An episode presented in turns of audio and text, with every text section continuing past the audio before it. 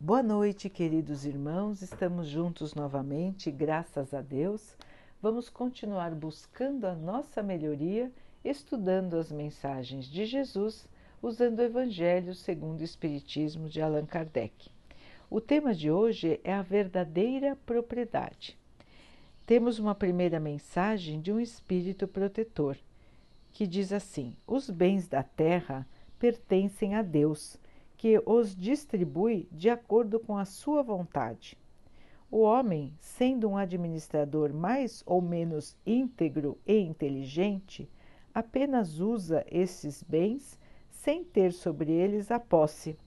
Esses bens não são propriedade individual do homem, e Deus frequentemente frustra todas as previsões, fazendo com que a riqueza escape daquele que acreditava ter sobre ela todos os direitos. Podemos pensar que isso só acontece em relação aos bens herdados e não em relação à riqueza conseguida pelo trabalho.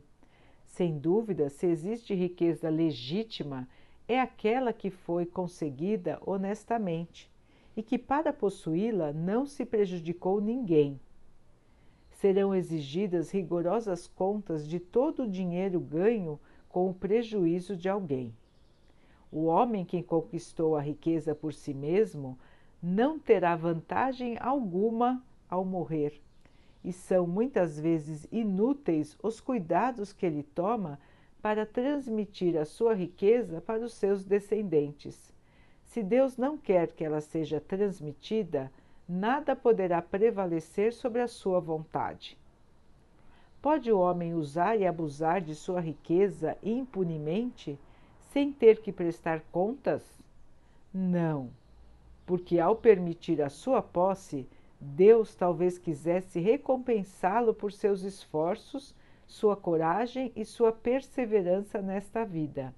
Se ele utilizar a riqueza somente para satisfazer os seus desejos e o seu orgulho, ela se tornará um motivo de queda em suas mãos, e melhor teria sido para ele não ter, não a ter possuído.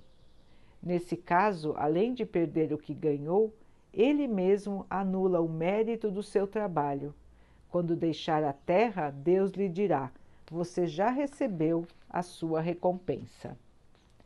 Ainda sobre esse tema da transmissão da riqueza, temos uma mensagem de São Luís, que diz assim: O homem é apenas o depositário da fortuna que Deus lhe permite utilizar durante a sua vida na Terra.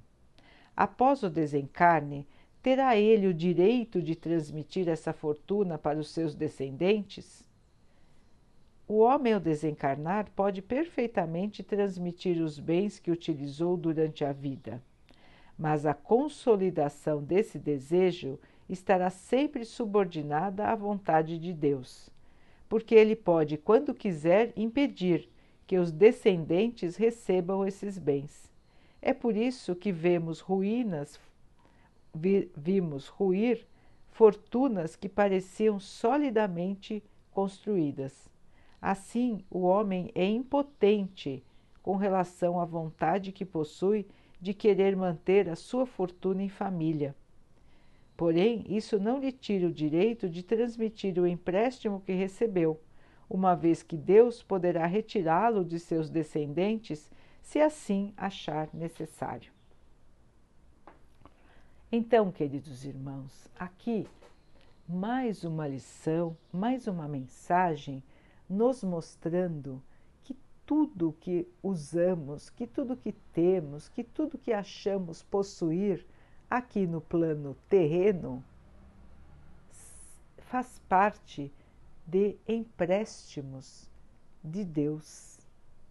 Então Deus nos empresta tudo o que está aqui no plano terreno, começando pelo nosso próprio corpo.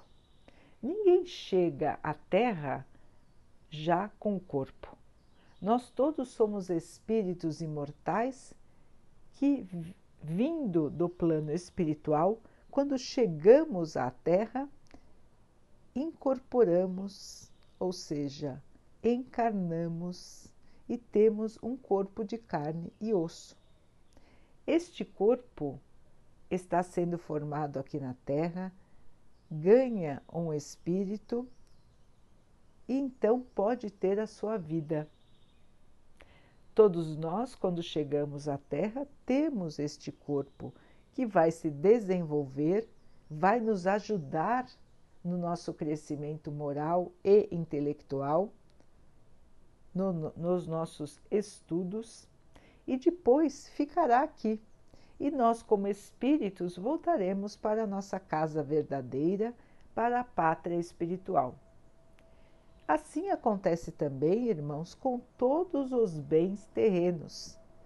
Então, mesmo as pessoas que trabalharam para conseguir a sua fortuna, e são muitos os irmãos que nascem numa situação de dificuldade financeira, mas que com o seu trabalho, com o seu esforço, conseguem juntar uma quantidade de bens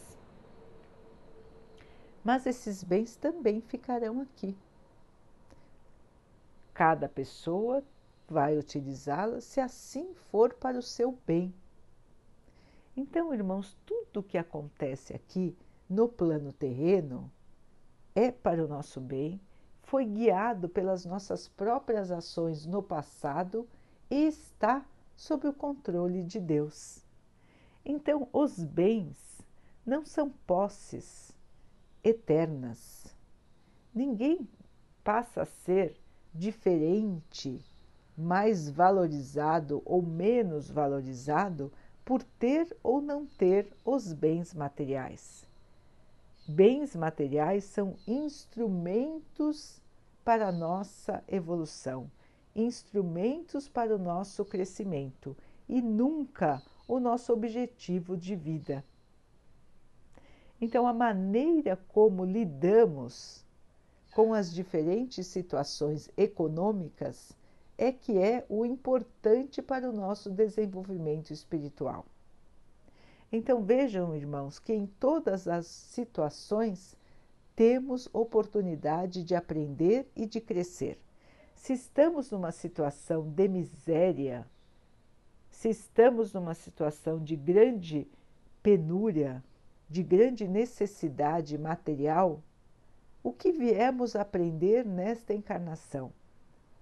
A paciência, a humildade, a fé, a certeza de que Deus não vai nos desamparar nas nossas dificuldades, que vamos conseguir vencer cada dia difícil, cada falta que temos em nossa casa, ou às vezes até nem temos casa, estamos pela rua, desabrigados.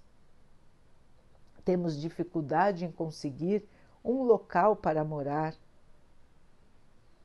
Então, irmãos, tudo isso faz parte de desafios, de obstáculos, de dificuldades que estamos aqui para vencer. O mais importante não é a conquista a vitória não é a conquista, irmãos. A grande vitória é a nossa mudança de atitude. É a maneira como encaramos não ter determinados bens, não ter a segurança financeira, muitas vezes não ter nenhum lar. Como nos portamos nessa situação? É isso que importa. É para isso que estamos aqui então, de nada vale, em termos de evolução do espírito, se nós nos revoltarmos, se nós nos jogarmos ao desânimo, à descrença, se nos afastarmos de Deus, se nos afastarmos da nossa evolução como seres espirituais. Então estaremos passando por dificuldades, por provações e não vamos ter sucesso, porque não vamos conseguir lidar com estas situações. Ao passo que, se aceitamos, se buscamos sempre o caminho melhor para a nossa evolução, com paciência, resignação, nos mantendo no caminho do bem, da honestidade, buscando adequar a nossa maneira de viver para nos mantermos em equilíbrio, mesmo em situações difíceis, estamos vencendo esta prova, a, pro, a prova da dificuldade financeira, a prova da necessidade moral, da necessidade material. E estamos ganhando evolução para o nosso espírito. Vamos voltar para o plano espiritual como vitoriosos.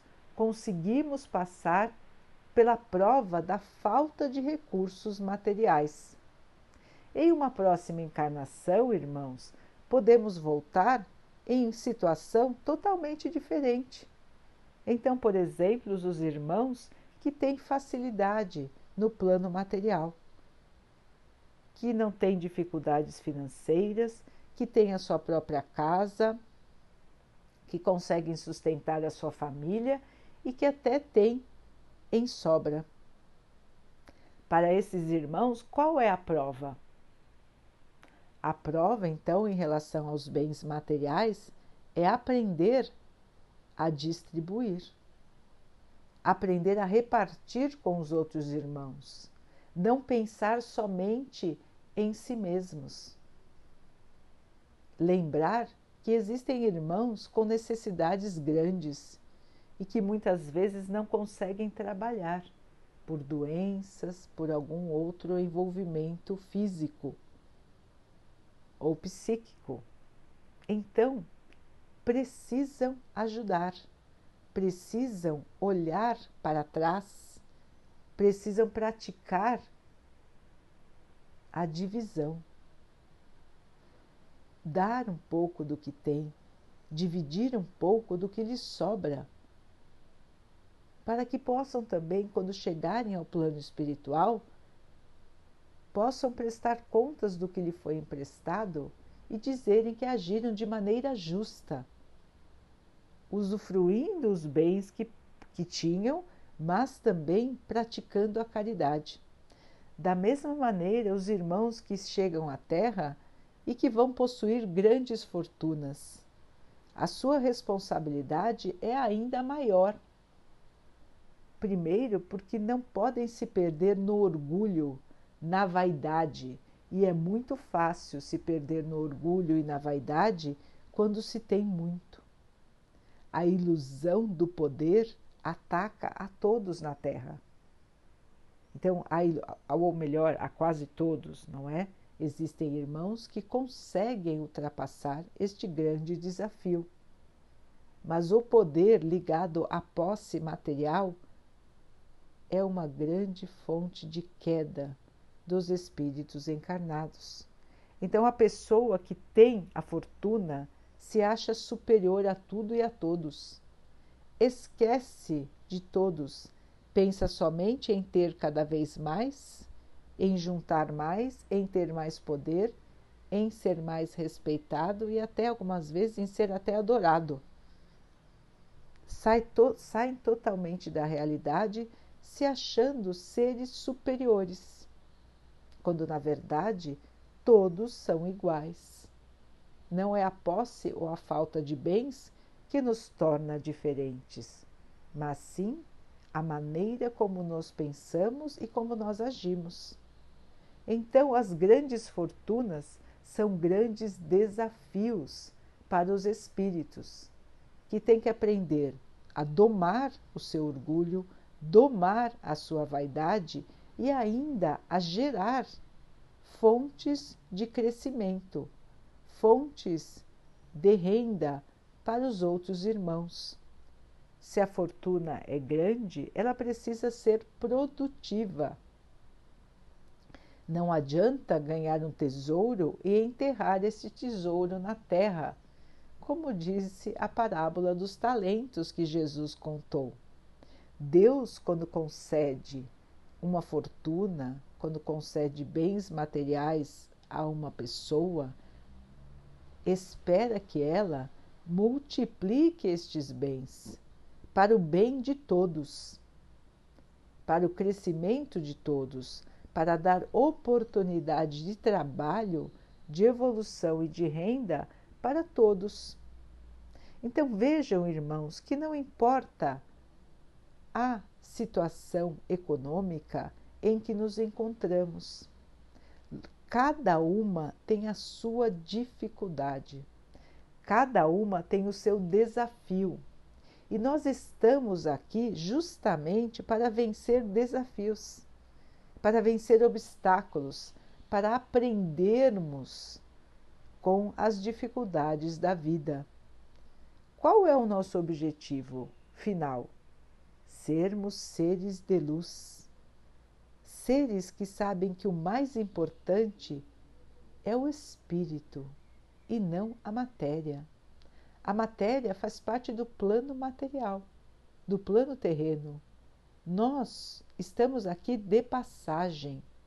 Nós não somos moradores eternos do plano terreno. Nós somos moradores do plano espiritual e voltaremos a esse plano espiritual assim que terminarmos a nossa missão aqui na Terra.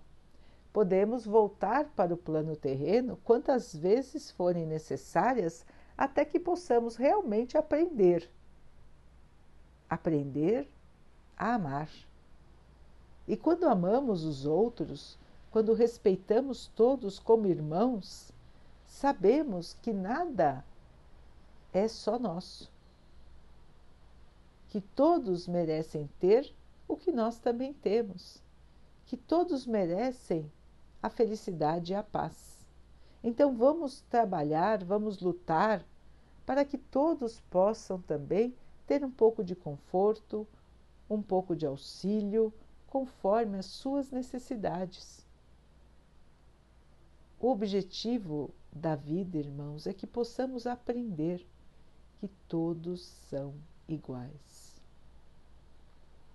Nos mundos evoluídos, a única distinção é pela evolução de cada ser e não pelo que cada ser possui ou deixa de possuir, porque existe um equilíbrio na distribuição dos bens entre todos a Terra ainda não está neste estágio de evolução. Nós ainda nos iludimos com a posse, achando que a posse nos traz valor, quando a posse pode ser sim um instrumento da nossa, da nossa queda, da nossa derrota. Então, irmãos, enxergar as coisas da matéria como instrumentos, como meios de evolução e de crescimento, e não como finalidade de vida, como único objetivo da nossa vida. Se estamos aqui só trabalhando e juntando, quando voltarmos ao plano espiritual, o que teremos levado? Já que não vamos levar nada de matéria. Vamos voltar para a nossa casa com o mesmo nível de evolução, sem ter aprendido nada, sem ter trabalhado na seara de Jesus? Qual será então a nossa recompensa? Voltar para a Terra em situação, em situação mais difícil para aprender a mudar, aprender a enxergar as coisas como elas realmente são. Aprender a valorizar o ser e não o ter.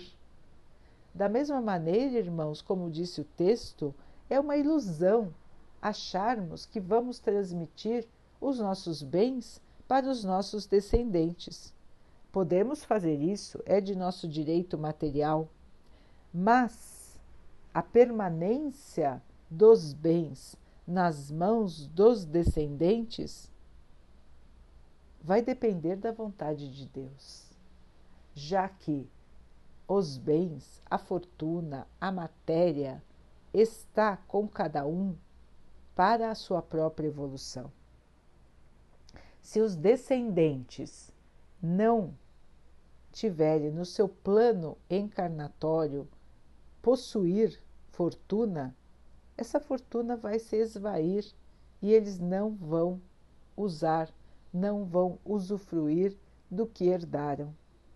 Se ao contrário, estiver no plano dos descendentes, receber a fortuna e fazer bom uso dela para o bem de todos, essa fortuna vai ser recebida e vai ser usada da melhor maneira. Cada um de nós, quando está aqui no plano terreno, tem a liberdade de escolher. Então, nós escolhemos o tempo todo, desde o momento em que estamos no plano material, como também no momento em que estamos no plano espiritual. Então, irmãos, temos a liberdade, mas temos a responsabilidade dos resultados das nossas escolhas. Escolhendo bem, estamos plantando a nossa alegria, a nossa felicidade e a nossa paz. Escolhendo de maneira errada a nossa maneira de pensar e a nossa maneira de agir, estamos plantando para o nosso futuro provas mais difíceis aflições, para que com elas possamos aprender, possamos mudar e possamos, enfim, enxergar o que realmente tem valor. E o que é realmente que tem valor, irmãos? A nossa conduta, a nossa maneira de ser, a nossa maneira de sentir e de distribuir o amor. Jesus já nos disse o caminho da salvação. Em nenhum momento ele disse a alguém que precisava ter dinheiro, precisava ter posse para ter acesso ao reino de Deus. E não imaginem esse reino de Deus como um palácio, como suntuosidades, como lugares lindos, cheios de escravos cheios de servidores. O reino de Deus, irmãos, é a paz, o amor dentro de cada um de nós.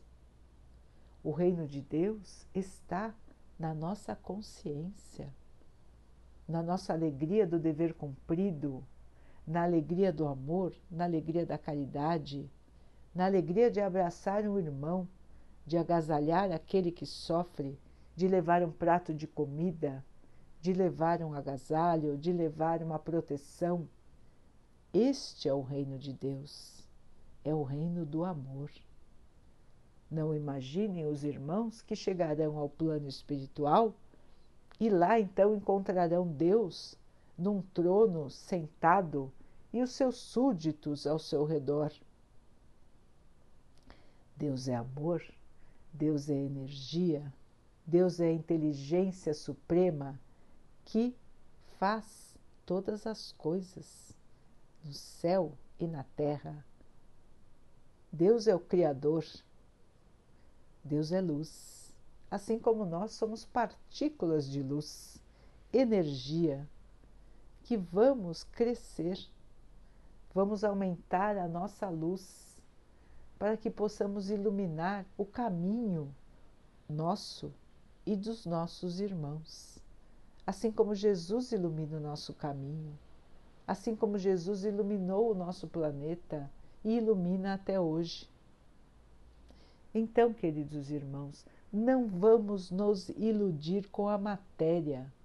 Somos espíritos, somos seres de luz. Estamos aqui para aumentar a nossa luz e não para criar a sombra.